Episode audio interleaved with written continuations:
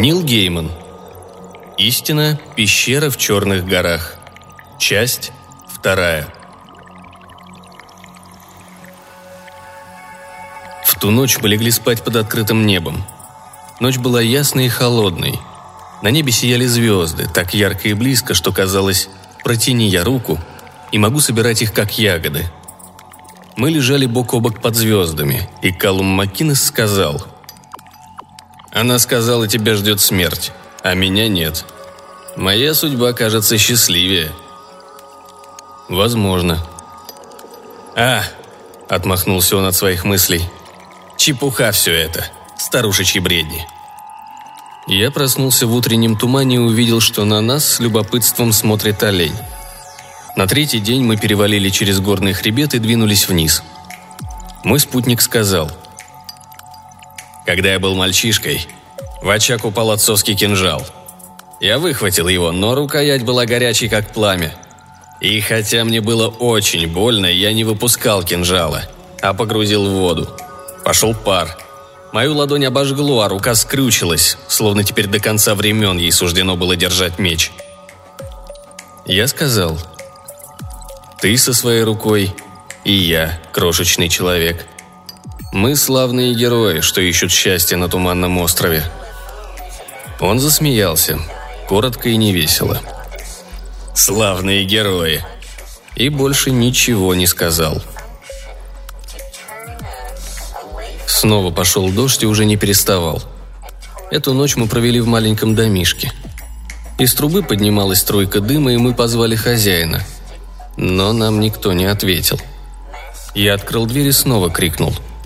Было темно, но я учуял запах свечного жира, словно тут горела свеча, которую недавно затушили. «Никого нет дома», — сказал Калум, но я покачал головой и наклонился, чтобы заглянуть под кровать. «Может, вылезете?» – спросил я. «Мы просто путники. Ищем тепла, крова и приюта. Готовы поделиться овсом, солью и виски и мы не причиним вам вреда». Сначала женщина, спрятавшаяся под кроватью, молчала. Потом сказала. «Муж ушел в горы и велел мне спрятаться, если придут чужие, чтобы со мной ничего не сотворили». «Я всего лишь маленький человек, добрая госпожа. Ростом не больше ребенка. Вы повалите меня одним ударом. Мой спутник обычного роста, но я клянусь, что ничего плохого он не сделает. Мы только воспользуемся вашим гостеприимством и просушим одежду. Вылезайте, прошу вас». Она вылезла. Вся в пыли и паутине, но даже с перепачканным лицом она оказалась красавицей. С длинными, густыми, золотисто-рыжими волосами. На миг она напомнила мне мою дочь. Однако та смотрела людям в глаза, а эта испуганно уставилась в землю, словно ожидая побоев. Я поделился с ней овсом. Калум достал из кармана полоски сушеного мяса. Женщина вышла и вернулась с парой вялых репок, а потом приготовила еду на троих. Я наелся, женщина ужина почти не коснулась. Калум, который все подъел, наверняка оказался голоден. Он налил всем виски. Женщина выпила совсем немного, разбавив виски водой. По крыше барабанил дождь, в углу капало с потолка. Хотя нам здесь были не рады, я был доволен, что на эту ночь у меня есть кровь. И тут в дверь вошел мужчина. Он ничего не сказал, лишь вперился в нас недоверчиво и зло. Потом снял плащ из промасленной дерюги и шапку. Бросил на земляной пол. Повисла гнетущая тишина. Колумб Маккинес сказал, «Ваша жена позволила нам здесь остановиться, когда мы ее нашли. Правда, это случилось далеко не сразу». «Мы попросили ее о ночлеге», — добавил я и о том же просим вас». Мужчина фыркнул. На высокогорье люди на слова так же скупы, как на золотые монеты. Однако у них существует обычай. Когда путник просится переночевать, ему нельзя отказать, даже если ты в кровной вражде с ним самим или его кланом. Женщина почти девчонка, а борода мужчины седая. И я было подумал, не дочь ли она ему. Но нет – у них была всего одна кровать, где едва могли улечься двое. Она пошла в овечий загон, примыкавший к дому, и вернулась с овсяными лепешками и вяленой ветчиной, которые там спрятала. Порезала тонкими ломтями ветчину и поставила прямо на деревянной доске перед мужчиной. Калум налил мужчине виски. «Мы ищем Туманный остров. Вы не знаете, он на месте?» Мужчина взглянул на нас. На высокогорье горькие ветра. Они выхлестывают слова из человека. Поджав губы, он ответил. «Ну, сегодня утром я видел его с вершины. Сегодня на месте. А насчет завтра не знаю». Мы легли спать на твердом земляном полу. Огонь потух, и от очага не было тепла. Мужчина и его женщина спали на кровати за занавеской. Он воспользовался женой прямо под овечьей шкурой, прикрывавшей кровать. А прежде прибил за то, что накормила нас и впустила в дом. Я все слышал. Не мог не слышать. Сон ко мне не шел. Мне доводилось ночевать в бедняцких лачугах, я спал во дворцах и под звездами, и до той ночи я бы вам сказал, что мне все равно, где спать. Но тут я проснулся до рассвета, уверенный, что пора уходить, хотя и не знал, почему.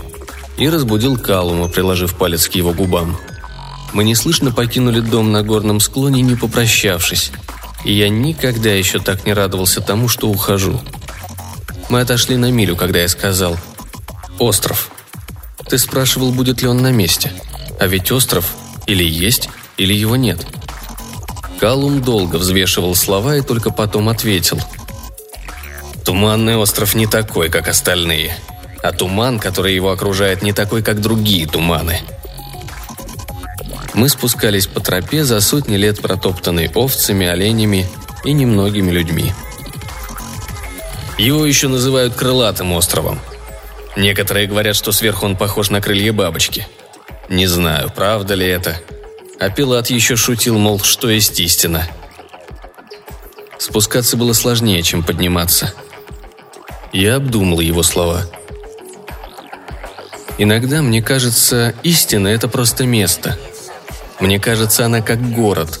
К нему тянутся сотни дорог, тысячи троп, которые в конце концов приведут туда же. Не имеет значения, откуда ты. Если идешь к истине, ты достигнешь ее, по какому бы пути ни шел – Колумн Маккинес молча посмотрел на меня сверху вниз, а потом сказал. «Ты ошибаешься. Истина – это пещера в Черных горах. Туда один путь, только один. Он опасен и тяжел, а если выберешь неверную тропу, умрешь в одиночестве на склоне». Мы перевалили через гору и посмотрели вниз на побережье. У воды виднелись селения – а прямо передо мной по другую сторону моря из тумана выступали высокие черные горы. «Там твоя пещера», — сказал Калум. «В тех горах». «Это кости земли», — подумал я. Но от этой мысли мне стало не по себе, и чтобы отвлечься, я спросил. «Сколько раз ты там бывал?» «Лишь однажды». Колумб помолчал. «Я искал пещеру весь свой шестнадцатый год потому что слышал легенды и верил. Если буду искать ее, то найду. В 17 я до нее добрался и вынес столько золота, сколько смог. Ты не испугался проклятия? В юности я ничего не боялся. И что ты сделал со своим золотом? Часть закопал в одному мне известном месте.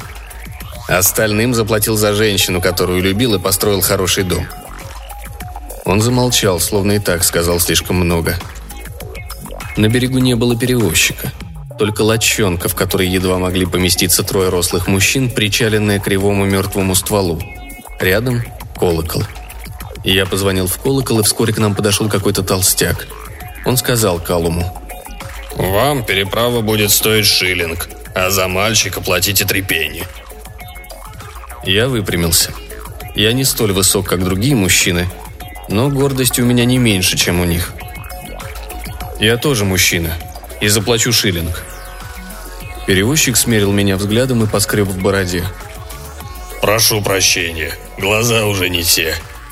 Я отвезу вас на остров». Я протянул ему шиллинг. Он взвесил монету в руке. «Вы не обманули меня на девять пенсов. Большие деньги в наши трудные времена». Вода была цвета сланца – Хоть небо и синело над головами, а волны гонялись друг за другом в белых шапках. Перевозчик отвязал лодку и с грохотом протащил ее по гальке. Мы вошли в холодную воду и залезли в лодку. Плеск весел, лодка легко заскользила вперед. Я сел ближе к лодочнику. Девять пенни, может и хорошие деньги. Но я слышал о пещере в горах Туманного острова, где полно золотых монет и древних сокровищ.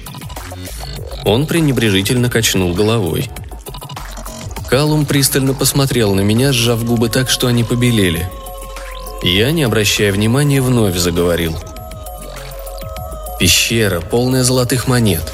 На следе норманов, южан или тех, кто, говорят, был тут задолго до всех нас. Тех, кто скрылся на западе, когда пришли люди. «Слышал», — кивнул лодочник. «И слышал также, что на золоте лежит проклятие. Вот одно о другом и позаботилось».